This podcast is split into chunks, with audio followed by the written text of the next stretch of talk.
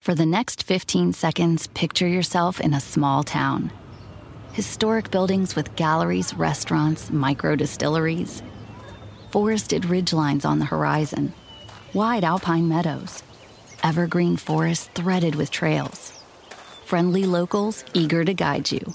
And if you're not quite ready to leave this fantasy, chances are you're our kind, and you should check out visitparkcity.com right away. Park City, Utah, for the mountain kind.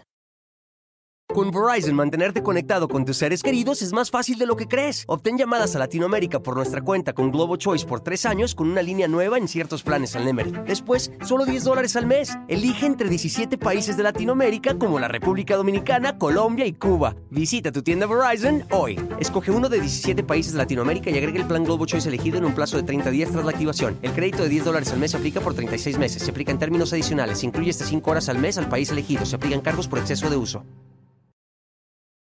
Hola, ¿qué tal? ¿Cómo les va? Me da muchísimo, muchísimo gusto saludarlos, estar con todos ustedes. Oigan, ahora sí, vamos a platicar de este rey del falsete, una de las figuras más importantes de la música mexicana. Pero les voy a decir algo.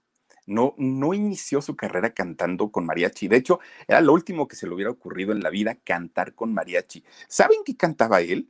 Él cantaba música tropical. Imagínense ustedes a de, pronto a uno de estos hombres, hombresotes aparte de todo, un clásico, un típico mexicano, eh, pues, pues bragado, ¿no? De, estos eh, con carácter y todo, poniendo ahí el ritmo en la guaracha, en el danzón, en, en lo tropical, en todo esto, pues era raro, llegó a cantar boleros también. Bueno, Resulta que de aquella época, de aquella época de, pues, de, los actores, de los cantantes, de la época de oro del cine mexicano, miren, podemos hablar de Jorge Negrete, nuestro charro cantor, podemos hablar de Pedro Infante, oigan, maravilloso el, talento, creo que nunca se va a repetir un, un artista tan completo como Pedro Infante, como Javier Solís, como José Alfredo Jiménez. De hecho, estas dos personas, tanto eh, Miguel Aceves Mejía, don Miguel Aceves Mejía, como eh, José Alfredo Jiménez, tuvieron mucho que ver, muchísimo, muchísimo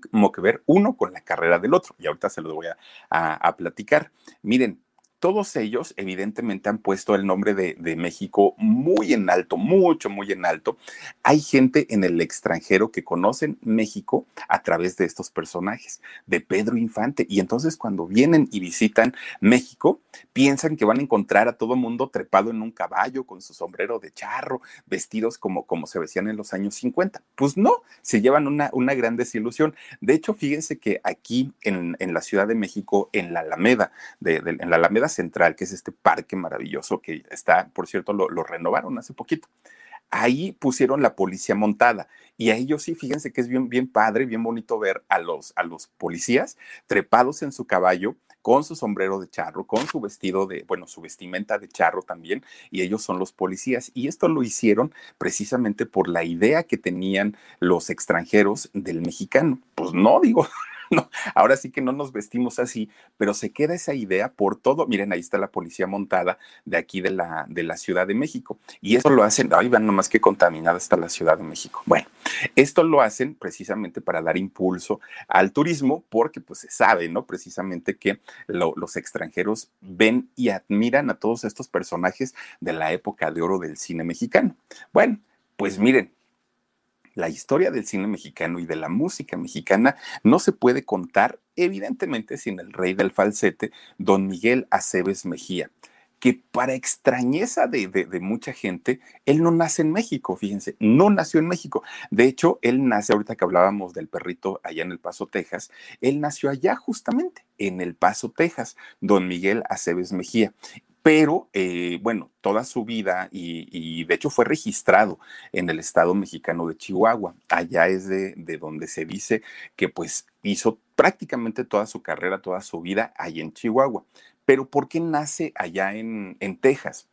Resulta que don Miguel Aceves Mejía, bueno, siendo chiquito, de hecho le decían Miguelón, Miguelín, perdón, le decían Miguelín.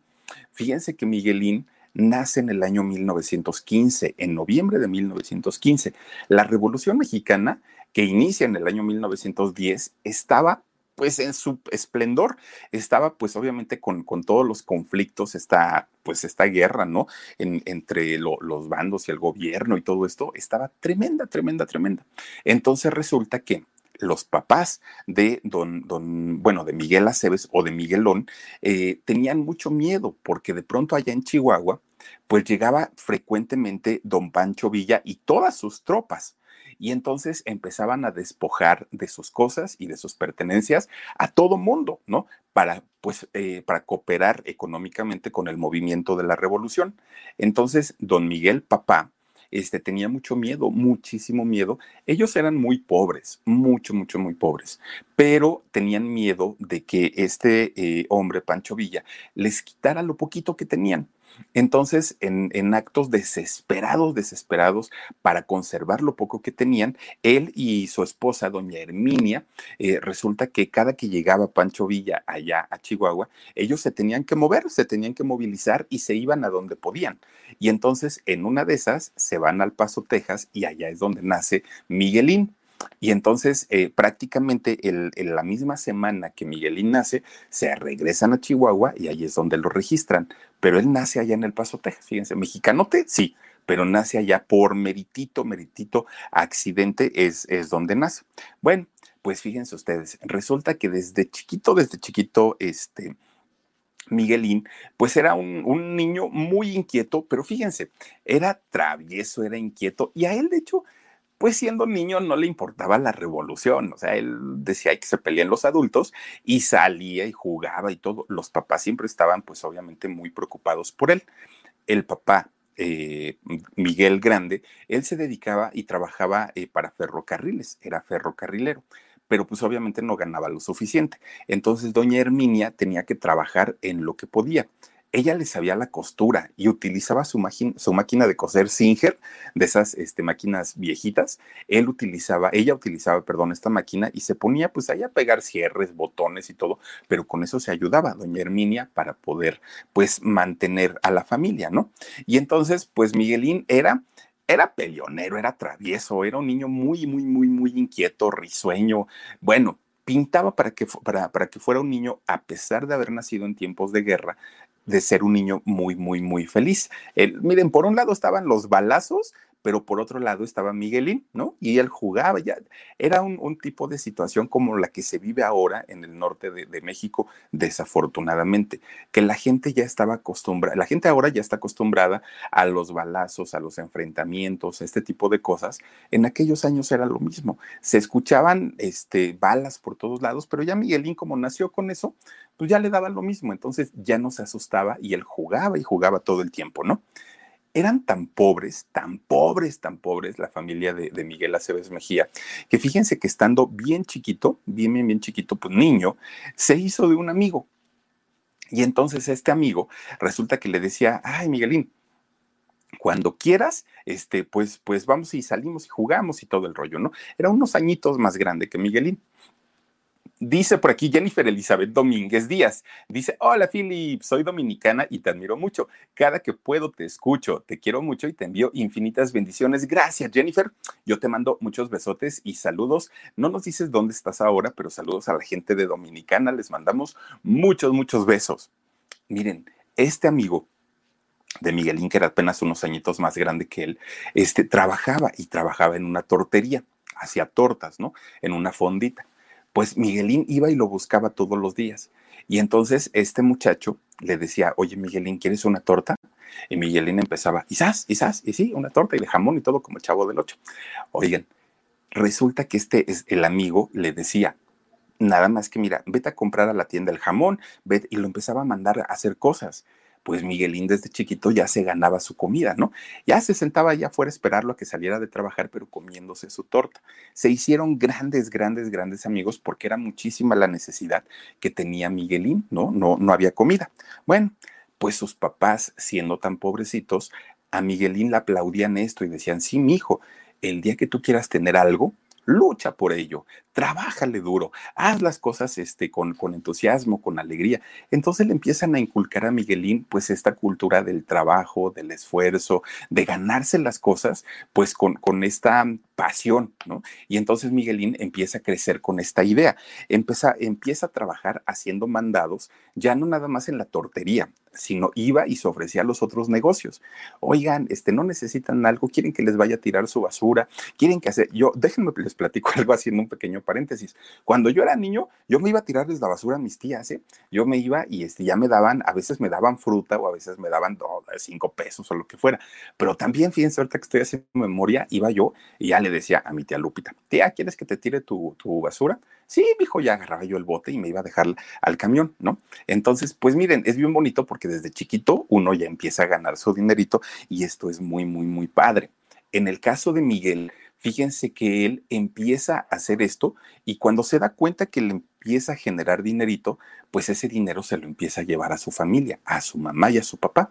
Que quieran que no, ya por lo menos salía para las tortillas, ya por lo menos salía pues para un kilo de frijol, ya era un, una liviane y Miguel estaba chiquitito, chiquitito. Bueno. If a friend asks how you're doing and you say, I'm okay. When the truth is, I don't want my problems to burden anyone. Or you say, Hang it in there. Because if I ask for help, they'll just think I'm weak. Then this is your sign to call, text, or chat 988 for free, confidential support. Anytime. You don't have to hide how you feel. Pues resulta, fíjense que todo iba bien. Miguelón era travieso, hiperactivo, todo lo que quieran.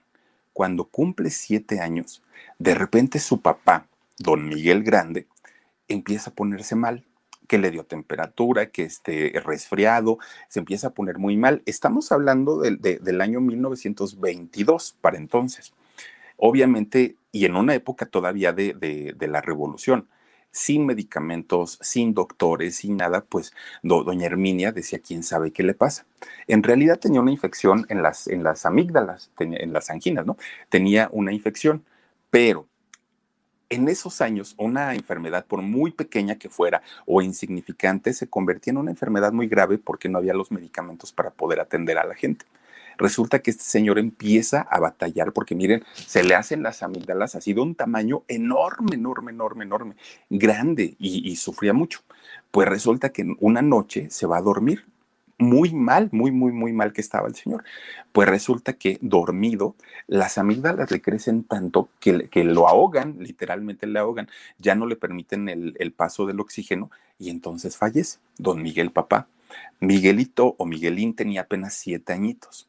Bueno, pues a partir de ese momento cambia totalmente el estado de ánimo del niño, ¿no? Porque deja de ser travieso, hiperactivo, alegre, juguetón, cambia. Y entonces se convierte en un niño retraído, en un niño triste, en un niño opaco. Cambió totalmente Miguelín. Dejó de ser lo que era, ¿no? Pero además de todo, esos trabajos que él hacía de, de, andar haciendo mandados, de andar este, buscando la manera de ganarse dos o tres pesitos, ya no era por, por pasión, ya no era porque le gustara, ya no, no, no, no. Ahora se había convertido a sus siete años en una obligación, en una responsabilidad que además de todo no le correspondía. Él apenas tenía siete años y a los siete años ya se había quedado con una responsabilidad tremenda que era la de ayudar a su mamá, que su mamá con lo de las costuras, pues obviamente no podía este, con los gastos de la casa. Y entonces Miguel tiene que trabajar de una manera tremenda, tremenda, tremenda. Y ya hacer los, los mandados no era suficiente, ya no le generaba lo que él necesitaba para poder ayudar a su familia. Y entonces, pues esto lo hacía un muchacho desconfiado, solitario, ermitaño, cambió totalmente, ¿no? Pues resulta que con esta necesidad tan grande que tenía Miguelín de llevar dinero a su casa, pues dejó de, hacer, el, hacer mandados porque dijo esto no me va a ayudar para nada y entonces empieza a vender periódicos en una estación de trenes. Su papá era ferrocarrilero, entonces a Miguelín lo conocían ahí en la estación de trenes. Pues resulta que, empieza a vender periódicos, ¿no? Así con, con, agarraba los periódicos en la mano y empezaba de, de niño gritón, ya ven cómo anda, extra, extra Así anduvo este Miguelín. Y entonces, pues em, la, gente ya le compraba el periódico y todo, ganaba un poquito más, pero era un trabajo muy matado, porque Miguelín se tenía que levantar a las 4 de la mañana para ir a recoger los periódicos. Y de ahí, miren, hasta el momento en el que terminaba de, de venderlos, hasta esa hora dejaba de trabajar y ya llevaba el dinerito para su casa. Bueno, pues de repente un día, ahí tienen que estar Miguelín gritando extra, extra, la noticia, no sé qué de repente, hacia lo lejos, a lo lejos, ve que hay dos hombres que están discutiendo. ¿no? Se están diciendo de cosas, diciendo palabras y todo. Pero Miguelín, siendo chamaquito, siete años, pues se le hizo así como que, ay, a ver si hay golpes, ¿no? Ahí me voy a quedar a ver. Se quedó viendo. Pero de repente estos hombres empiezan a pelear más fuerte, ya empiezan a empujarse, empiezan a, jalonearse y todo. Pues Miguelón dijo, ay, Dios mío, no vaya a pasar algo aquí, mejor me hago un lado. Entonces se esconde Miguelón.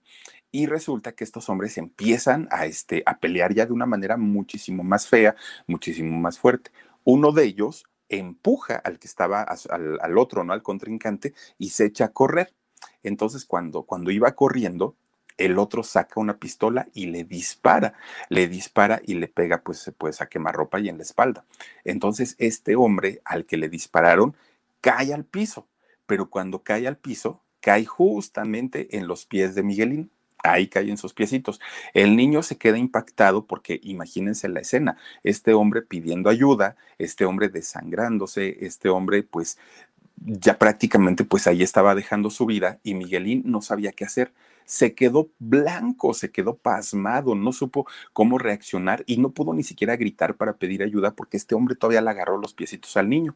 Entonces se quedó muy, muy, muy mal. Ya ni vendió sus periódicos y Miguelín se va para su casa.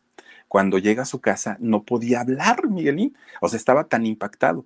Y entonces su mamá, su mamá Herminia, lo empieza a zarandear, ¿no? Mi hijo, ¿qué te pasa? ¿Qué Y entonces Miguel en, la desesperación que él tenía por contarle a su mamá lo que había visto, lo que había vivido, lo, que le había pasado, empieza a hacer un esfuerzo de, ah, ¿no? A, tratar de decirle a su mamá lo que, lo, que le había ocurrido en el día. Y entonces cuando le regresa el habla, se queda tartamudo. Ya, o sea, es ese esfuerzo que Miguelín había hecho para poder decirle a su mamá lo que le había ocurrido, se quedó con, con esa eh, manera de hablar. Y entonces era una tartamudez, pero muy marcada, no era de, que se le diera de a veces o poquito o algo, no, era una tartamudez tremenda, tremenda, tremenda la que tenía. Y este, la mamá se queda muy espantada, obviamente, ¿no? Pues miren, como pudo, lo empieza a llevar a que lo atiendan al doctor, todo, ah, le dieron su bolillo para el susto, en fin, muchas cosas, pero no, no, no, no. Entonces Miguel, si ya de por sí con la muerte de su papá había quedado muy retraído, muy eh, pues huraño y todo esto, con la tartamudez peor tantito, peor, peor, peor, porque entonces sus amigos, sus vecinos, gente grande, gente chica, todo el mundo se burlaban de él, porque miren, la gente pues tendemos siempre a hacer este tipo de cosas sin conocer siquiera la historia del por qué eh, suceden o por qué la gente es como es y tendemos siempre, ¿no? A sacar la burla por delante sin antes saber qué hay detrás. Bueno, pues a Miguel lo empezaron friegue, friegue, friegue, friegue, friegue todo el tiempo, con que ahí viene el tartamudo y jajaja, y chistes y todo esto. Esta tartamudez le duró, nada más para que se den una idea, hasta que cumplió 35 años. Miguel Aceves Mejía ya había grabado, ya había hecho películas, ya había cantado, ya había hecho una carrera importante y él seguía igual de tartamudo, pero hubo alguien que le ayudó que pudiera liberar este problema. Les voy a platicar quién fue, porque fue uno pesado, ¿eh? fue realmente un hombre muy, muy, muy importante en la política y no de México, pero él fue el, el que le ayudó finalmente. Bueno, pues miren, resulta que Miguel se da cuenta que en todo momento y para todas las actividades que él hacía, Miguel tartamudeaba para todo, o sea, dejó de vender periódico precisamente porque ya no podía, ya con la tartamudez que, había quedado, ya no podía gritar extra, extra, o sea, ya era muy difícil para él. Entonces empieza a, a, a trabajar como bolero y boleaba los zapatos. Entonces, pues ahí ya era menos fácil que, que, la gente pues eh, le hiciera plática o que tuviera que tener algún tipo de contacto con la gente. Ya no. Entonces para él el trabajo de bolero pues ya fue muchísimo mejor y empieza también allí a ganar su dinerito, ¿no? Siendo este eh, bolero. Miren, trabajó prácticamente haciendo de todo Miguel Aceves Mejía, de todo, porque una cosa no le funcionaba y agarraba otra y luego agarraba otra, en fin, siempre fue un muchacho muy, muy, muy trabajador, pero resulta que él se daba cuenta que cuando él cantaba, la tartamudez disminuía, no se le quitaba, pero disminuía muchísimo. Si él hablaba muy marcado, si él gritaba muy marcado, pero cuando cantaba se alivianaba un poquito. Entonces resulta que él se da cuenta y empieza a hacerlo con mayor frecuencia, pero no sabía, ¿eh? no tenía ni técnica, no, no, no tenía nada. Pero resulta, fíjense ustedes, la familia paterna de Miguel Aceves era, eh, la mayoría eran compositores, eran músicos, pero en el tiempo de la revolución pues nadie les hacía caso, pero ellos ya tenían este pues alguna, digamos, alguna importancia dentro del medio musical. Tenía tíos que además de todo fabricaban instrumentos musicales. Entonces pues ya era un tema que, que él conocía, no le era extraño, pero no se dedicaba profesionalmente a eso. Bueno, pues miren, empieza a trabajar de bolero, ya le iba un poquito, un poquito mejor, podía ayudar a su mamá, pues obviamente con los gastos, y esto hizo que Miguel desde chiquito pues madurara muy rápido. O sea, Miguel creció muy rápido, no tuvo niñez, prácticamente se la cortaron para poder responsabilizarlo con algo pues que ni siquiera le tocaba, ¿no? Cuando llega a la juventud, Miguel Aceves Mejía deja de ser bolero, ya no boleaba zapatos y entonces entra a trabajar a la Ford y ahí entra como ayudante o aprendiz de mecánico. Entonces era muy chistoso porque resulta que los compañeros ya, ya eran, estaban ahora sí jóvenes, ya no eran niños, ya no se burlaban tanto, aunque no faltaban las bromas y todo esto. Pero ya no había tanta, tanta burla como la había cuando era, era chiquito. Él seguía siendo muy tartamudo. Resulta que un día Miguel estaba pues ahí en el, en el rollo de aprender las piezas de los coches y todo, y entonces él empieza a cantar. Y a la gente, bueno, a sus compañeros les dio mucha risa porque decían, este ve que está tartamudo y, y todavía se pone a cantar. Hasta que le ponen atención a Miguel y resulta que decían, pues nada más porque es tartamudo, porque canta bonito, tiene bonita voz, tiene bonito timbre, interpreta bonito, pero pues no le ayuda mucho su tartamudez, ¿no? Entonces, siendo aprendiz, bueno, entraba a trabajar allá a la Ford a las 7 de la mañana, eran las 10 de la noche y él seguía ahí en, en, el taller porque él quería aprender, él quería ser de los mecánicos buenos. Entonces resulta que Miguel se quedaba muchas horas y como cantaba y cantaba y cantaba, miren, hacía que, el turno fuera mucho más leve para todos sus compañeros. Entonces los compañeros ya le empezaban a decir, échate una cancioncita, Miguel, ándale, cántanos y todo. This is a big year. The Ohio Lottery's golden anniversary. 50 years of excitement, of growing jackpots and crossed fingers. 50 years of funding for schools, of changed lives and brightened days. 50 years of fun. And that is worth celebrating. So watch for can't miss promotions, huge events, and new games that will make the Ohio Lottery's 50th year its biggest one yet. Learn more at funturns50.com. Pero Miguel pues estaba muy tímido, ¿no? Por, por la tartamudez que tenía. Bueno, en fin, pasan los días y de repente alguien se entera que iba a haber un concurso para cantantes. Y entonces este, llega un muchacho y le dice, oye Miguel, ya viste que va a haber un concurso, apúntate, ándale, mira, tú eres muy bueno y cantas bonito. Además, todos aquí en la Ford te vamos a apoyar, te vamos a echar porras para que este, logres algún, algún premio importante. Y entonces resulta que Miguel dijo, no, no, no, no, no, no, ¿cómo crees? Este, pues estás viendo que, que pues me cuesta hablar, pues ¿cómo quieres que cante? Una cosa es que lo haga en el taller y otra cosa es que pues ya lo haga de manera profesional. Muchas gracias, pero no. Y entonces resulta que faltaba tiempo para el concurso. Pues el que era cajero ahí en la Ford en aquel momento, de repente un día le dice, oye Miguel, yo no le he dicho a, los compañeros, pero fíjate que yo soy músico, yo toco el piano y también compongo este, pues algo de canción, de canciones. Entonces, si tú quieres, yo te enseño a cantar, ahora sí con técnica, para, para que pues logres sacar una voz maravillosa. Y Miguel dijo, no, porque soy tartamudo. Le dijo, es que tú no sabes que la música es una terapia y te puede ayudar a quitar la tartamudez. Dijo Miguel, bueno, está bien. En mis ratos libres, pues órale, no voy a tu casa y ahí me enseñas el piano y me enseñas a cantar y todo. Pues miren, se preparó tan bien Miguel, pero la tartamudez no lo dejaba. Era su, su talón de Aquiles, ¿no? Y entonces resulta que de repente, pues se acerca el día de la, de, de este, ¿cómo se llama? Del concurso. Y entonces llega otro compañero y llega con un volante en la mano y le dice, Miguel, aquí están, ya, ya publicaron las bases. Necesitas esto y esto y esto y esto y esto y necesitamos que te apuntes. Queremos que alguien de la Ford sea famoso, ¿no? Y Miguel dijo, ay, pues total, pues se burlaban de mí desde niño, ya estoy acostumbrado a eso. Ándale, pues, pues tú inscríbeme. Yo no voy a ir a, inscribirme, pero tú inscríbeme y sí, sí voy a concursar. Pues total, ¿qué, qué se puede perder? Ándale, pues y entonces ahí tienen que se va a concursar. Llega el día maravilloso del concurso y este y Miguel pues todo nervioso, todo todo todo nervioso porque dijo, "Ay, Dios mío, donde no se me vaya la voz ya a la hora de que esté frente al jurado, a ver qué voy a hacer." Bueno, pues Miguel dijo, "Está bueno, ¿no? Pues ya total siempre quise evitar burlas, pero de todas maneras se burlaban de mí, pues que se, se, va para el concurso, se arregla, se pone su mejor ropita y resulta que, ¿qué creen? Gana el primer lugar. Miguel gana el primer lugar. Pues era algo que nadie podía creer, ni los compañeros, ni él mismo. Finalmente, pues había logrado vencer ese primer escalón, el primerito, ¿no? Pues miren, resulta que él estando en Chihuahua, le dicen, el premio grande, del, obviamente del, primer lugar, es mandarlos a la ciudad de Monterrey y allá, pues que vayan a cantar a una estación de radio, allá en Monterrey. Ese es el premio.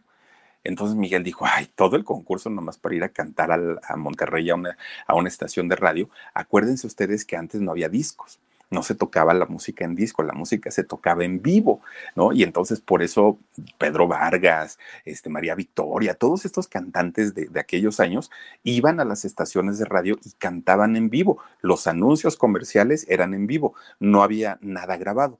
Entonces este premio era que, que Miguel fuera a cantar una canción a una estación allá en Monterrey y ya se regresara. Entonces Miguel dijo, ay no, yo voy a ir a, Monterrey y voy a perder mi trabajo, voy a gastar por allá y no, nada más para ir a cantar una canción. No, gracias. Ándale, Miguelín, va. Bueno, ya era Miguelón para entonces. Ándale, Miguelón, mira, vete, sus compañeros le decían, ¿no? Prueba suerte y ya que la hiciste aquí, la puedes hacer allá. Y aparte, pues Monterrey, fíjate nomás, una ciudad tan grande y todo. Bueno, pues ahí dice Miguelón, órale, pues agarra su autobús y llega a Monterrey. Pues todo cambió, menos la mala suerte que tenía para, para la pobreza, ¿no? Bueno, la buena suerte para la pobreza, porque miren, sí le cumplen el rollo de, llevarlo a una estación de radio, cantó su canción y le dijeron, muchas gracias, señor, este, pues, pues gracias por haber participado, pero, este, pues ya, ahora sí que ese fue su premio, regrésese para Chihuahua. Pero resulta que Miguel, ya estando ahí en Monterrey, dijo, no, la ciudad no le gustó porque él estaba acostumbrado a su pueblito, que era un pueblito tranquilo y chiquito. Y cuando llega a, Monterrey, vio una ciudad enorme, enorme, y dijo, ay, no, esto no es para mí. Pero dijo, ya que estoy aquí, a lo mejor aquí en Monterrey hay más oportunidades para mí. Entonces empieza él a buscar, pues obviamente, trabajo y todo. Miren, se renta un cuartito allá en, en Monterrey, en La Sultana, saludos a toda la gente de La Sultana, se renta un cuartito húmedo, chiquito, con baño compartido. Bueno, imagínense ustedes que no tenía puerta, tenía una cortina. En las noches eran unos fríos tremendos. Este cuarto tenía un catre, una, una camita de estas chiquititas, oxidado. Apenas se sentaba Miguel y ya estaba rechinando tremendo, tremendo, tremendo. Y obviamente sin trabajo, sin dinero, lo único que tenía era su boleto de regreso para su casa, pero dijo, no me voy a ir, yo voy a estar aquí. Y entonces fíjense ustedes que pues cuando, cuando fue a cantar allá a, esta estación de, de, Monterrey, a la XCB, por cierto, que es el nombre de la estación, pues ya cantó y él se fue. Pero resulta que al poco tiempo lo buscan, lo buscan del XCB y le dicen, oye, tú eres el muchacho que vino, que ganó el primer lugar allá en Chihuahua y cantó y todo. Sí, yo soy. Mira, es que los directores de la estación quieren que vengas a trabajar ya de manera fija pero no hay mucho dinero. Pero si eso te sirve para promocionar tu música, pues órale, ¿no? Vente para acá a cantar. Dijo ahí Miguel, ay, qué bueno, ¿no? Ahora sí ya me va a ir un poquito mejor, ahora sí ya las cosas van a cambiar, va a mejorar mi, mi suerte.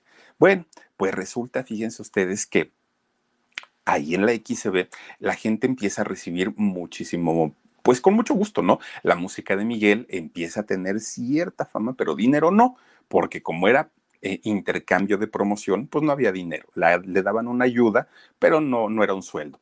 Con eso más o menos se ayudaba. Bueno, pues ahí en la XCB conoce a otros dos muchachos, dos muchachos que andaban buscando lo mismo que él, triunfar en la música, eran muy jovencitos y tenían muchos sueños. Bueno, se hacen muy buenos amigos, principalmente por las carencias que había de los tres, ¿no? Los tres andaban sin dinero, los tres eran talentosos, los tres tenían el sueño de llegar alto y todo. Se empiezan a hacer buenos cuates, hasta que de repente a alguien se le ocurre la idea de decir, si separados logramos algo pues, medianamente importante, juntos debemos ser una, una explosión, una dinamita. Entonces, ¿por qué no hacemos un trío? Dijeron. Ah, pues órale. Entonces crean el trío Los Porteños, así se llamaron. Y ya como trío, miren, empiezan a tener una importancia allá en Monterrey. Ya los invitaban que a una fiestecita, porque la gente decía, oigan, ¿no son estos los muchachos que están ahí en la XCB? No, pues que sí. Ay, pues tráiganselos para, para una fiesta, tráiganselos para cantar y todo. Ya empezaban a tener un poquito más de trabajo, los porteños. Bueno, pues resulta que empieza a irles pues bien y sobre todo pues lo, que es el norte de México pues ya eran conocidos, los porteños ya tenían su, su importancia. Y la voz de Miguel era lo que llamaba muchísimo la atención, pero Miguel seguía con su problema de la tartamudez.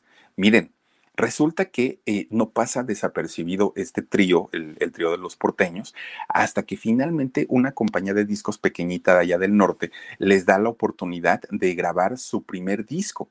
Graban un, un primer disco y miren, lo hicieron precisamente porque como tenían éxito y la música que tocaban era música mexicana, decían, estando cerca de Estados Unidos, vamos a mandarlos para allá y allá la, allá la música mexicana nunca va a pasar de moda por la nostalgia que tienen los paisanos. Empiezan ellos a hacer sus estudios de mercado. Pues resulta que graban este primer disco y ya con su disco en brazo se van para, para Los Ángeles, de hecho, allá en Estados Unidos. Miren, evidentemente la gente allá en Estados Unidos aprecia muchísimo, muchísimo, y en Europa, la música mexicana y los trajes de charro.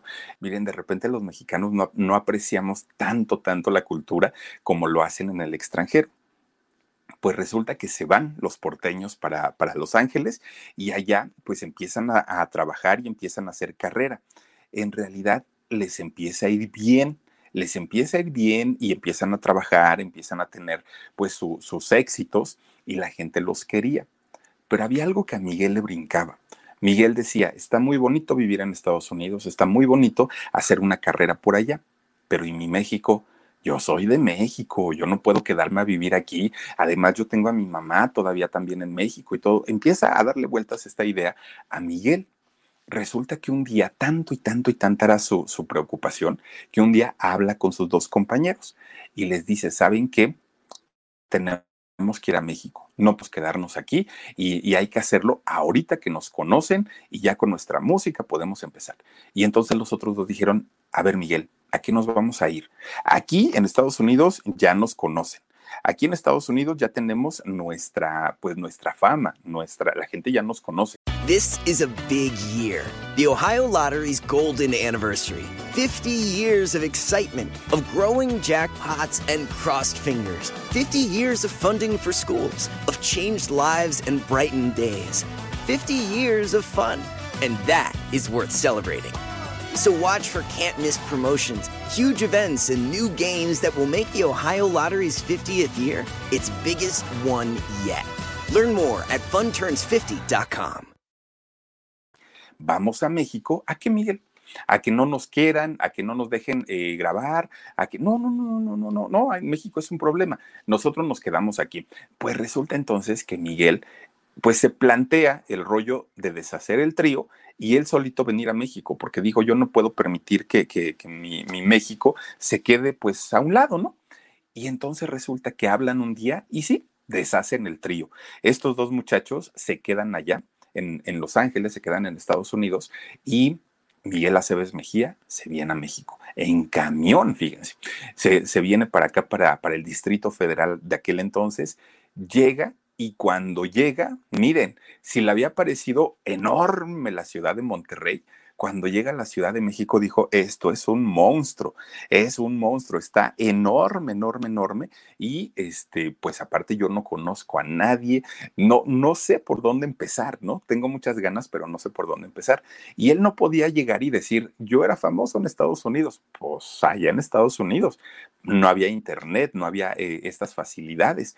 Entonces, pues Miguel tenía que empezar prácticamente de cero. Lo primerito, lo primerito, rentarse un cuartito con el poco dinero que traía. Resulta que, miren, hagan de cuenta que se repite la historia de allá de Monterrey. Se, consigue un cuartito chiquito, húmedo, frío, este, con su camita vieja, feo, feo, feo, feo, pero pues era para lo que le alcanzaba. Entonces resulta que empieza a preguntar, oigan, ¿aquí dónde está la estación de radio la más famosa? Ay, bueno, ¿Cómo no sabes, muchacho? La XCW, la XCW, la más grande, la, la, importante a nivel mundial. ¿Y dónde queda la XCW? Ah, mira, agarras la calle, te das la vuelta y ahí llegas. Entonces ahí tienen que a las 7 de la mañana Miguel se iba a formar allá la, a la XCW. ¿Para qué? Para que lo dejaran entrar a algún programa. Y entonces resulta que a veces entraba, a veces no entraba, pero lo que hacía muy colmilludo y muy inteligentemente era que estando formado allí en XW, agarraba su guitarra y él empezaba a cantar. ¿Y para qué lo hacía? Lo hacía porque decía, en una de esas viene a algún este, director de la estación o viene algún famoso, algún artista, y entonces que me escuchen cantar y a ver si me dan la oportunidad. Y Miguel cantaba y cantaba y cantaba y cantaba, no pasaba nada. Nadie le daba la oportunidad, nadie. Pues resulta que en aquellos años había un, eh, actor y cantante que tenía un programa ahí en la XCW, programa de radio, Fernando Fernández, el nombre de él. Resulta que un día Fernando iba a empezar su, su transmisión de su programa. Ya tenía su invitado, ya tenía todo, ¿no? Todo armado. De repente le avisan que el invitado le, pues le canceló de último minuto. No voy a poder, este, pues ahí será para la otra. Dijo, en la torre. ¿Y ahora qué voy a hacer? Se queda, piensa y piensa y piensa y ya iban a entrar al aire. De repente se acuerda, dice, oigan, allá afuera diario, diario, diario, diario está un chamaco cante y cante y cante y quiere, quiere una oportunidad. Vayan a ver si todavía está ahí, tráiganselo, ¿no? Pues quien quita y en una de esas nos saque del apuro. Ahí tiene el asistente, ¿no? Que va para afuera y este, ve que el otro está cante y canta allá afuera. Y ya le dice, oye, tu chamaco, ven para acá. Este, ¿cómo te llamas? No, me llamo Miguel, señor. Ah, está perfecto. Pues Miguel, fíjate que don Fernando Fernández quiere que vengas, ¿no? Este, pues ahí, ahí platica con él y a ver qué te dice. Pues bien nervioso Miguel, ahí va para adentro del XCW, llega con don Fernando Fernández y ya le dice, a ver de dónde eres, cómo te llamas, no sé qué, no sé cuándo. Le dice, mira, lo que vas a tener que hacer aquí es cantar ahorita en vivo. Pues Miguel Aceves Mejía se queda con el rollo de donde empiece la tartamudez a darme lata, no puede ser, y yo en vivo, y era, era una u otra, el éxito total o el fracaso y no se, no se iba a dedicar jamás a la música. No sabía qué iba a pasar. Pues Miguel dice, órale, pues, pues vamos a estar por allá.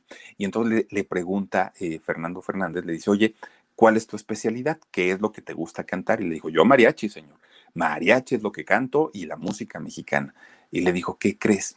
Fíjate que ahorita, ahorita, ahorita, en este momento, pues el mariachi no está de moda. No es así como que hay lo que todo el mundo escucha y todo. No. Aquí lo que vende es la música guapachosa, la música tropical, los boleros, los tangos. Sí, un poquito de ranchero, pero es lo menos. Y entonces, pues lo que te voy a pedir es que este, me cantes estas canciones. Pues Miguel dijo, pues al patrón lo que pida y que se avienta sus charangas ahí en vivo, ¿no? Miguel Aceves Mejía. Imagínense ustedes, ¿no? Cantando por ahí, pues esta música tropical.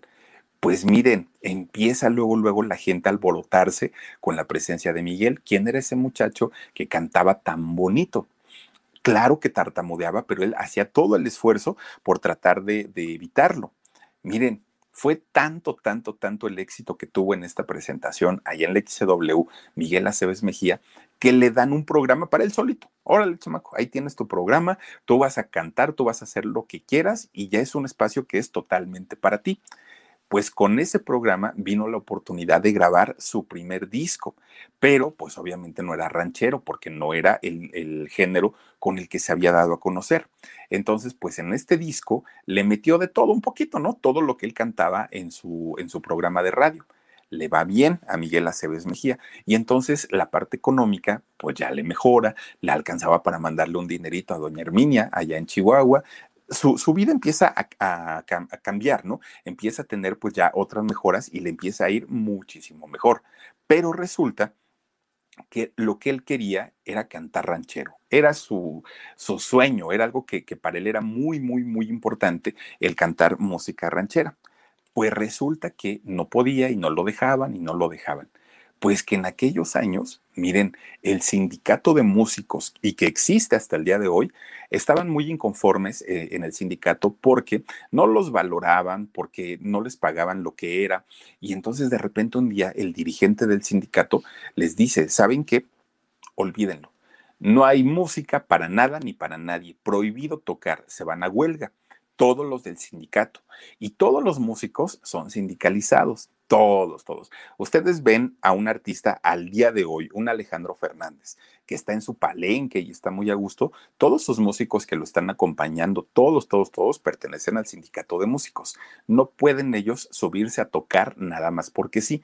El sindicato cobra una, ¿cómo le llaman? Cuota sindical para, para, dejarlos cantar, están afiliados, tienen que pagar una mensualidad. Es todo un rollo sindical, ¿no? Que también se dice que los ayudan y los apoyan. Bueno, vamos a creerles. Pues resulta que en aquel momento el sindicato de músicos se va a huelga. Entonces no había ningún músico y obviamente para el XCW representaba una pérdida porque todo, todo, todo lo que pasaba en el XCW era en vivo. Entonces, pues ya no hay músicos. ¿Quién viene y quién acompaña a María Victoria? ¿Quién viene y acompaña a este Pedro Vargas? No había quién. Entonces, pues, pues obviamente empiezan a tener problemas. Resulta que en aquellos años, fíjense ustedes que Mariano Conde, quien era esposo en esos años, bueno, siempre lo fue, de doña Consuelito Velázquez, la de Bésame mucho, él eh, pues habla con Miguel Aceves y le dice, mi hijo, necesitamos que haya música mexicana, pero nadie quiere, todos están en el rollo del sindicato, pero resulta que como la música de mariachi justamente en estos años no era tan importante, el sindicato de músicos ni siquiera la tenía registrada como un género de ellos. Entonces resulta que dijo, tú puedes cantar música mexicana y no vamos a tener problemas con el sindicato. Era lo que Miguel esperaba, una oportunidad para poder cantar eh, música mexicana en su programa empieza a cantar ya, ahora sí, la música mexicana y bueno. El éxito fue inmediato porque era algo que él quería, era algo que él sabía, era algo que le apasionaba y entonces monta un espectáculo de música este, ranchera y miren, el éxito inmediato. Empieza a grabar discos de música este, mexicana y le va muy bien. Ya después se solucionan las cosas con el sindicato Obviamente Miguel ya había ganado un, lugar en la música mexicana, aunque con su tartamudez. Miren, resulta que al estar ya, digamos, en los cuernos de la luna, ya habiendo grabado discos, ya cantando en escenario, ya teniendo su programa de radio, lo buscan del cine. Pero fíjense ustedes que cuando lo buscan del cine, no lo buscan para actuar, lo buscan en realidad porque había muchos actores de la época de oro que actuaban bonito, y que lucían muy bien físicamente, pero que tenían una voz tipo Saúl Lizazo, hagan de cuenta, ¿no? Galanzones, pero con una voz así de chiquita. Entonces buscan a Miguel Aceves Mejía y le dicen, oye, hazme el doblaje de tal actor, hazme el doblaje, canta, ¿no? Para que el otro se luzca. This is a big year. The Ohio Lottery's golden anniversary. 50 years of excitement, of growing jackpots and crossed fingers. 50 years of funding for schools, of changed lives and brightened days. 50 years of fun. And that is worth celebrating. So watch for can't miss promotions, huge events, and new games that will make the Ohio Lottery's 50th year its biggest one yet. Learn more at funturns50.com. Y Miguel empieza a, este, a, trabajar en el cine en la parte de producción. Además de todo, era un dinerito que Miguel no, no iba a dejar ir así como así. Entonces resulta que cuando ya conocen su trabajo como actor de doblaje, como cantante y, en el cine le va muy bien, resulta que un día, pues andaba ahí en los foros, era muy común verlo ahí en los foros. Entonces un director este, dice, ay, necesitamos un, este, un extra para que nos haga un papelito chiquito, ¿no? Chiquito, pero pues, pues que venga aquí a trabajar. Entonces alguien le dice, ahí está Miguel Aceves, díganle que lo haga, ¿no? Pues él ya sabe porque pues, ha hecho doblaje y se la vive aquí en los foros. Entonces tráiganlo. Bueno, pero es, y todavía el director le dice, es que es un, un, este, un papel bien chiquitito, bien chiquito, ¿cómo le vamos a decir a Miguel que haga eso? Pues nunca ha hecho nada, pues tú dile que perdemos. Ahí tienen que va el director, oye Miguelón, te animas, mira que es un papel muy chiquito, ya vas a salir a cuadro y todo, pero es algo insignificante. Dos palabras vas a intercambiar con, con, una actriz. Pues sí, pero lo dijo así como, pues sí, pero con pena, ¿no? Bueno, miren, le explican que era lo que tenía que decir y todo el rollo pues ahí tienen, ¿no? Ya lo visten de charro, muy guapetona a don Miguel Aceves, y empiezan, ¿no? Cinco, cuatro, ¿no? ¡Zas! Este, grabando. Y entonces cuando Miguel iba a decir su, su línea, su frase, empezó con el tartamudeo, ¿no? Y no pudo. ¡Corte! Oigan, no puede ser posible que, miren, llevamos todo el día filmando la, la película y viene este chamaco y ya nos la echó a perder. Otra vez se repite. Miren, cuatro, cinco, seis veces y no, no salía la frase y no salía. Hasta que Miguel se pone a llorar y les dice, es que soy tartamudo. ¿Cómo, Miguel? Miguel, tú que, que, conduces un programa de radio, tú que has grabado discos, tú que nos has hecho doblajes, no me vengas a decir que eres tartamudo. Pues sí, soy tartamudo. Y entonces, pues lo empiezan a arropar, ¿no? La producción. No te preocupes, Miguel, hay que hacerlo con tiempo, hay que hacerlo con, con calma. Este, pues esto es cosa de, de, de que pues tú tengas esta seguridad. Cantas muy bonito. Bueno, pues miren, resulta que durante años Miguel intentó, intentó pues tratar de quitarse la tartamudez.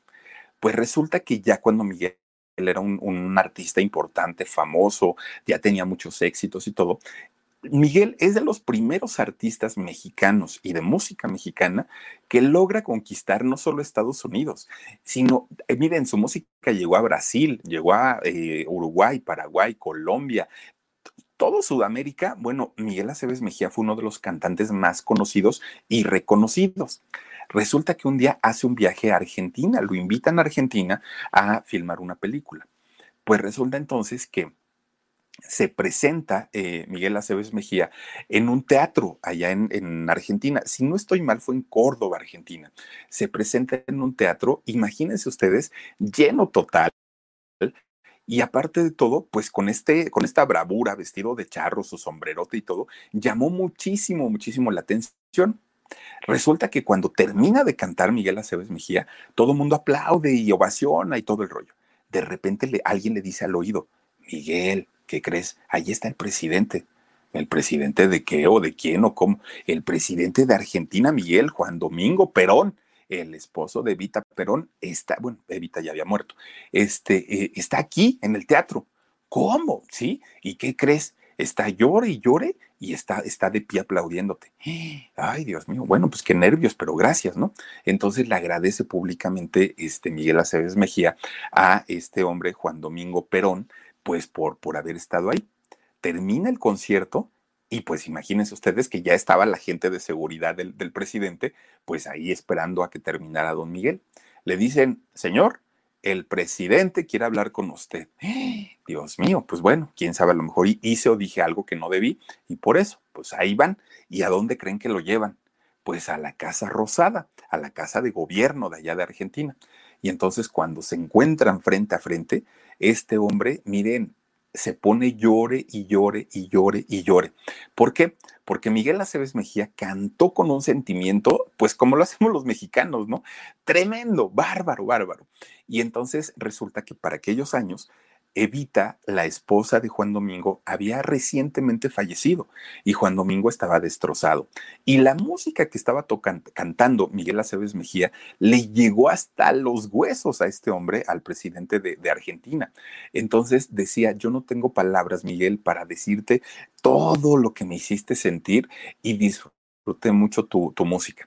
Y entonces eh, Miguel le, le, agradece y lo invita a comer ahí en la, en la Casa Rosada empiezan a platicar y ya sin, sin tener, pues ahora sí que el, el, rollo de yo presidente y tú cantante o tú famoso, empiezan una amistad, pero una amistad muy fuerte, muy fuerte. Y entonces este, el presidente le dice a Miguel Aceves, mi hijo, Aquí la Casa Rosada está abierta para cuando tú quieras. Vente a desayunar todos los días conmigo, vente a comer, tú no te preocupes. Y Miguel le dice, tenga cuidado con lo que me dice, señor presidente, porque yo voy a estar aquí dos meses porque estoy haciendo una película. Y si usted me dice que venga diario, pues yo vengo diario. Esta es tu casa, Miguel. Tú vente para acá. Diario iba una limusina hasta, hasta el hotel donde estaba eh, Miguel Aceves a traerlo y a dejarlo para que fuera a comer con el presidente. Bueno, pues resulta que un día, platicando, platicando, platicando, empieza a tartamudear Miguel Aceves Mejía. Y entonces se queda muy extrañado, ¿no? Eh, Juan Domingo dice, pero, pero, ¿qué te pasa, Miguel? Dice, bueno, pues es que yo soy tartamudo. No me digas eso, Miguel. Sí, soy tartamudo. Pues desde que yo tengo uso de razón, dice, nunca supe por qué o en qué momento, pero soy tartamudo. No, no, no, no, no, le dice Juan Domingo, eso no está bien. Mira, te me vas a ver ahorita mismo, es más que te lleven, ¿no? Que te lleven. Te me vas a ir a ver a un psicólogo, pero ya, ahorita. ¿Ya, has visto alguno? No, dijo este Miguel, no, nunca, pues como para qué, pues si no estoy loco. En esos años era la idea que tenía la gente, el que va al psicólogo es porque está loco. Pues resulta que el presidente Juan Domingo Perón de allá de Argentina lo manda a que empiece Miguel a tomar terapias con uno de los mejores psicólogos de allá de Argentina.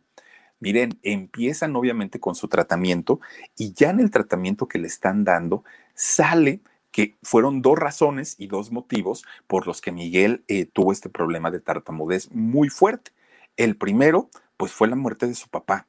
La muerte de su papá, que además de todo, pues fue que se fue a dormir al señor y ya no despertó. Y el segundo, aquel incidente que tuvo en la estación de trenes donde dos, dos personas se pelean y uno de ellos cae muerto a sus pies pues ensangrentado, todo muy, muy, muy mal, resulta que esos traumas le ocasionaron la tartamudez. Pero ya trabajado con el psicólogo, oigan, después de 35 años de haber padecido la tartamudez, Miguel Aceves Mejía se curó dejó de ser tartamudo y bueno, la mm, em, dice por aquí, su mechón era real, sí, fíjate que era, era real el mechón, Verónica Puebla, gracias, Vero, este sí, sí era real, no, nunca, bueno, lo pintó ya después, cuando encaneció, se pintaba el cabello de negro y dejaba la parte de canas blancas, pero era real. Dice Mark C. Dice, Talía le copió el mechón a Miguelito, fíjate que sí, Fíjate que sí, Talía, cuando cantaba, que cantaba amarillo azul, ¿no? Era que traía el mechón, ¿se acuerdan ustedes? Así lo traía. Bueno, pues resulta entonces que después de 35 años logra superar este trauma, queda con una amistad y un agradecimiento tremendo, obviamente, al presidente de, de Argentina. Se hicieron grandes, grandes, grandes amigos, pero obviamente cuando logra superar todo esto, miren, pues Miguel se sintió libre, libre, libre, libre, y es cuando empieza entrarle al alcohol. A las drogas se dice que nunca, pero al alcohol sí se hizo borrachito. De hecho, fíjense, un día, ya estando en México, ya liberado totalmente de la, de la tartamudez, un día estaba en México. Se va de parranda con un grupo, de hecho, este, un, un grupo de músicos amigos de él, los Tariacuri se llamaban este, este grupo, se van de parranda allá a Garibaldi. Uh, estos miren, se echaron sus alcoholes, salieron bien prendidos, pero bien prendidos. De hecho, salieron a las 4 de la mañana de este lugar. Pues era Miguel Aceves Mejía, el gran Miguel. Entonces salen bien borrachitos. Cuando salen, dice Miguel, pues yo tengo hambre, y yo no sé ustedes, pero yo tengo hambre. Y entonces uno de ellos le dice, fíjate que hay un restaurante que ahorita está abierto, está en Santa María la Ribera, que por cierto allá vivía Talía, en Santa María la Ribera. En esos años era una colonia de las más pudientes de la Ciudad de México. Entonces se van para Santa María la Ribera a, a este restaurante, llega Miguel Aceves Mejía con toda su comitiva. Bueno, cuando llega Miguel, les dan una mesa, bueno, un lugarcito muy, muy, muy privado, muy exclusivo, y desde que Miguel llegó, uno de los meseros se le quedó viendo así, pero no era el rollo de te voy a pedir un autógrafo o algo, no, era como que, ay, me quiero acercar, pero no sé qué va a decir o va a pensar. Toda, toda, toda, toda la hora de la comida que estuvieron ahí, este muchacho, el mesero, This is a big year. The Ohio Lottery's golden anniversary. 50 years of excitement, of growing jackpots and crossed fingers. 50 years of funding for schools, of changed lives and brightened days. 50 years of fun. And that is worth celebrating. So watch for can't miss promotions, huge events, and new games that will make the Ohio Lottery's 50th year its biggest one yet. Learn more at funturns50.com. Se le quedaba viendo, se le quedaba, y incomodó a Miguel Aceves Mejía. Dijo, ay, ¿este qué le pasa? Oigan, resulta que pagan la cuenta y ya era el momento de irse. Miguel ya estaba un poquito menos borrachito, pero pues todavía no estaba al 100. Resulta que se levantan y ya se iban, iban de salida, cuando se le acerca el mesero. Y entonces le toca el hombro y le dice, señor, ¿le puedo decir unas palabras? Pues sí, Miguel ya estaba pues fastidiado de que lo estuviera ve y ve lo estaba como vigilando. Y le dice, fíjese señor que yo compongo y, soy músico, hago canciones este, pero pues me gustaría mostrarle algunas de mis, de, mis canciones y ojalá me diera la oportunidad de que me grabara algún tema. Pero Miguel estaba en otro rollo, Miguel estaba pues borrachito todavía. Ah, sí, sí, sí, sí, ahí luego vemos. No, señor, deme la oportunidad, por favor. Entonces su asistente saca una de sus tarjetas de presentación de Miguel y se la da y le dice, a ver, chamaco, ahí cuando puedas ve a verlo, ¿no? Ve, ve a ver al señor y a ver qué te dice. Sí. O sea, ellos se fueron, ¿no? Se fueron. Miguel siguió trabajando, siguió haciendo su carrera y todo. De repente un día, ahí en su oficina, este, tocan la puerta. Va a abrir el asistente. Y era un chamaquillo. Y le dice, bueno, ¿y qué, qué necesitas? Oiga, lo que pasa es que yo conozco al, al, maestro Miguel Aceves Mejía y este, pues quería verlo. No, no, no, no, no, chamaco, no, ven otro día, está muy ocupado ahorita. Es que mire, él fue un día allá al restaurante, allá a Santa María la Ribera, y me dio esta tarjeta. Ay, sí, ya me acordé. Sí, sí, sí, sí. Y te dijo que lo vieras, ¿verdad? No, pues que sí. A ver, déjame ver. Se mete con la tarjeta y ya le pregunta a don Miguel, oye, allá afuera está el chamaco este que es mesero del restaurante y que quiere verte. Y dijo Miguel, ay, bueno. Y, pero yo, yo no me acuerdo, ¿no? Decía Miguel. Sí, hombre, andábamos medio entrados en alcohol y este, tú le diste una tarjeta. Ah, pues bueno, dile que pase. ¿Qué quiero? ¿Qué? No, pues es que dice que es compositor, que si lo, lo recibes. Ah, bueno, pues está bien, dijo Miguel. Y entonces entra este muchacho, así todo sorprendido por la oficina y todo, ¿no? Lo que había, los discos que estaban ahí colgados y todo, pues se queda muy sorprendido. Y entonces le dice, oiga, señor, no le quiero quitar mucho tiempo. Nada más traigo unas canciones que me gustaría que usted escuchara y si le gustan, por favor, este, grábenme un tema. Ah, bueno, pues está bien. Ponen la, la música de este muchacho y miren, cuando la ponen, Miguel Aceves Mejía, que estaba sentado, se paró como resorte y dijo, ¿y esto lo compusiste tú? Sí, señor, lo compuse yo. Vente para acá, vámonos. Se lo sube a su coche y lo lleva con los directivos de la compañía disquera. Y entonces cuando entran a la compañía disquera, se queda más impresionado este muchacho, ¿no? de trabajar en el restaurante, pues imagínense ustedes entrar a las oficinas de una compañía disquera. Y entonces este, entran y lo presenta con los ejecutivos. Quiero que escuchen es, estas canciones. Escuchan la música y los ejecutivos le dicen, a ver, chamaco, ¿dónde naciste? Ah, pues yo soy mexicano, señor. Sí, pero ¿dónde? No, pues nací en Guanajuato. Ah, está muy bien. ¿Cómo te llamas? Ah, me llamo José Alfredo Jiménez, señor, para servirles.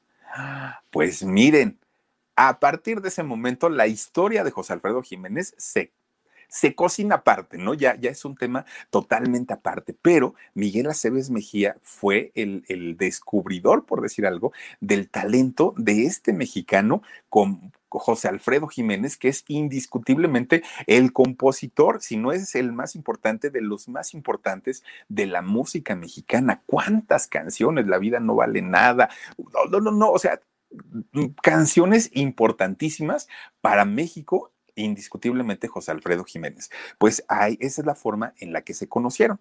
Bueno, este Miguel Aceves Mejía seguía todavía con su rollo, pues obviamente de, de, ser borrachito, de andar en la fiesta, que ya después se iba de fiesta también con José Alfredo, ¿no? Ya se iban los dos. Pues resulta que también fue mujeriego a más no poder, era ojo alegre don Miguel Aceves Mejía, y con esa voz y ya no tartamudeando, pues obviamente conquistaba a quien quería. De hecho, se casó con Angelina Sánchez y tuvo a una hija, Gloria Angélica. Se casa con ella. Pero miren, eran tantas, tantas, tantas las infidelidades de, de Miguel Aceves Mejía que termina por hartarse Angelina y entonces se divorcian. Ya dijo, ¿sabes qué? Pues aquí no. Y resulta que Miguel lo que sí hizo, a diferencia de, de, otro Miguel que se llama Luis, a diferencia de él, sí se hizo cargo de su hija. Ya no estaba con Angelina, ya se habían divorciado, pero siempre estuvo al pendiente de su hija, siempre, siempre, siempre.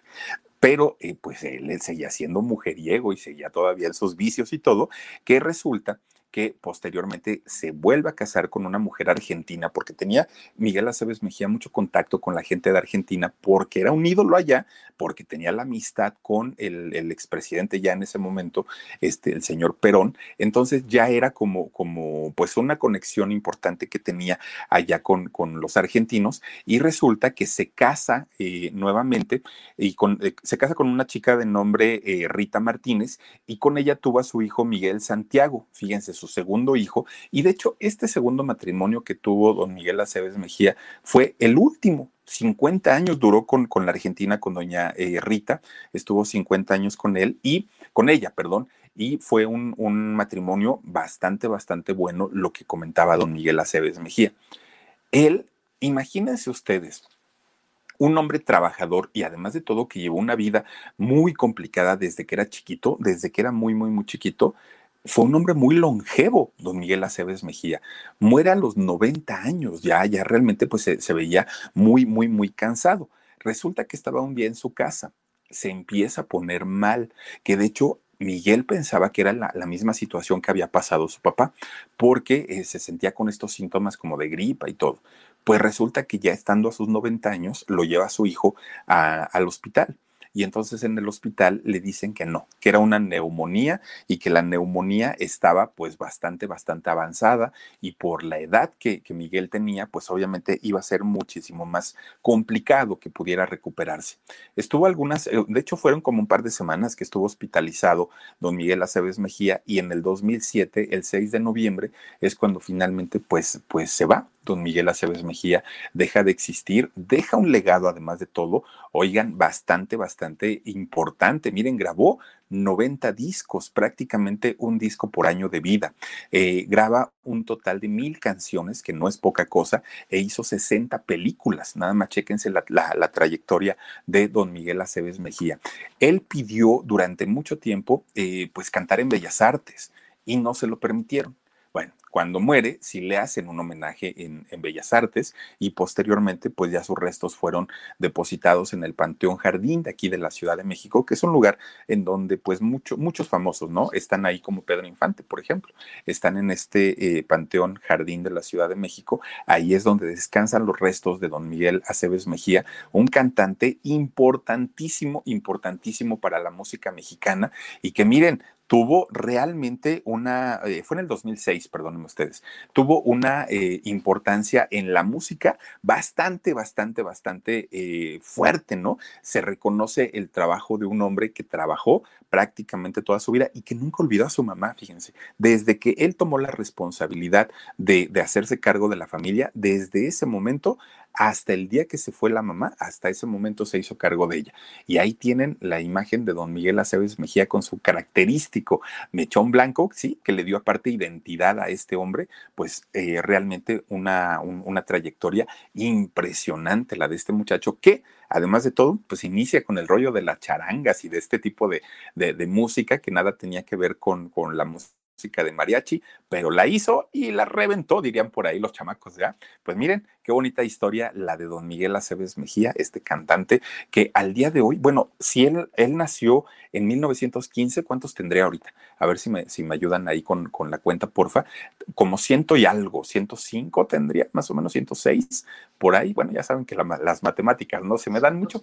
105 años, fíjense, no estaba yo tan mal, tendría al día de hoy don Miguel Aceves Mejía. En fin, oigan, vamos a mandar saluditos para quienes nos han acompañado en esta nochecita aquí en el canal del Philip, dice Sandy Jazz. ¿Alguien sabe si Philip ya tiene la historia de José Alfredo Jiménez?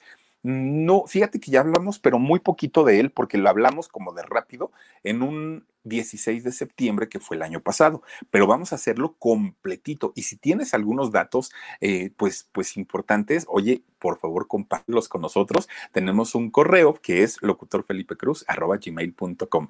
Dice, trabajando en tu sonrisa. Hola, mi queridísimo Philip. Dice, gran historia como siempre, cosa que agradecemos mucho. Tengan linda noche. Gracias. Sil García dice, Philip, Miguel Aceves Mejía cantaba malagueña, es mi favorita, me la cantaba mi esposo. Uy, don Miguel Aceves Mejía cantó más de mil canciones, imagínate nada más. Maravilloso. Verónica Tabizón dice, qué relatos tan impresionantes, Philip, y con esa voz, wow. Gracias, Vero, te mando besos. Eh, gracias también por aquí. A ver, a ver si me lo cambian. Muchas gracias. Dice Yaretsi Beltrán, dice, hola, hasta que te veo en vivo. Yaretsi, bienvenida. Gracias por acompañarnos. Dice también por aquí Cristi Pinto, buenas noches, saluditos para todos. Mándanos besos, Philip, a tus amigas Anaí, Malu, Virginia, Pamela, Luzma, Marico y Cristina Pinto. Nos gustan todos tus contenidos. Gracias. Gracias, chicas, a todas ustedes. Les mando besos, gracias por estar aquí. Marichuy RT dice: excelente trabajo, Philip. Felicidades, saludos desde Cortázar, Guanajuato. Bendiciones para todos en el chat y para el equipo. Gracias, mi querida Marichuy. Eh, también está por aquí Gina Bar. Dice: haz uno de José Alfredo Jiménez, por favor, narras padrísimo. Y si puedes, también de Marco Antonio Muñiz. ¡Ay, el lujo de México! Vamos a hablar con todo gusto y con todo cariño de todos ellos. Oigan, muchísimas, muchísimas gracias. Miren, ahora sí nos extendimos un poquito, pero valía la pena hablar del gran, gran, gran este, Miguel Aceves Mejía. Gracias de verdad a todos ustedes que se han conectado con nosotros. Les deseo que descansen, que sueñen rico, que recuperen energías para mañana trabajar. Cuídense mucho y nos vemos. Hasta mañana. Adiós. This is a big year. The Ohio Lottery's golden anniversary. 50 years of excitement, of growing jackpots and crossed fingers. 50 years of funding for schools, of changed lives and brightened days. 50 years of fun. And that is worth celebrating. So watch for can't miss promotions, huge events, and new games that will make the Ohio Lottery's 50th year its biggest one yet. Learn more at funturns50.com.